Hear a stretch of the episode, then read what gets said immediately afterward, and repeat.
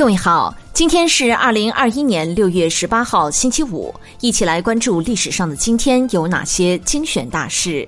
公元六百一十八年六月十八号，李渊建唐；公元九百八十六年六月十八号，北宋杨家将杨业逝世；一八一五年六月十八号，滑铁卢战役；一八五八年六月十八号，美国迫使清政府签订中美天津条约。一九一八年六月十八号，中签订集惠铁路垫款合同。一九二八年六月十八号，中共六大在莫斯科召开。一九二八年六月十八号，女性首次成功飞越大西洋。一九三三年六月十八号，杨信佛被国民党特务暗杀。一九三五年六月十八号，瞿秋白从容就义。一九三五年六月十八号，德英签订海军协定。一九三六年六月十八号，苏联作家高尔基逝世。一九四零年六月十八号，枣宜会战结束。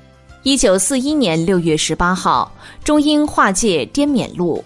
一九四三年六月十八号，胡宗南部署六十万军队准备闪击延安。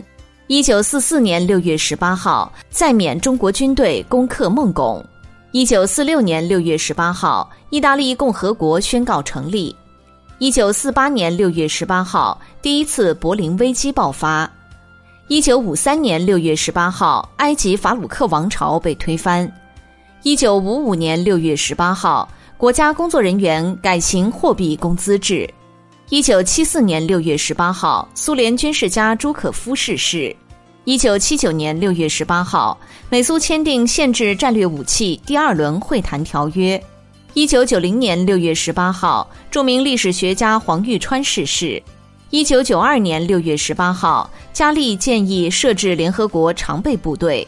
一九九五年六月十八号，波黑塞族宣布维和部队人质已全部获释。一九九七年六月十八号，重庆直辖市正式挂牌。一九九七年六月十八号，欧盟首脑就新欧盟条约草案达成一致。二零零四年六月十八号，国产轿车首次被召回。好的，以上就是历史上的今天精选大事的全部内容。感谢您的关注。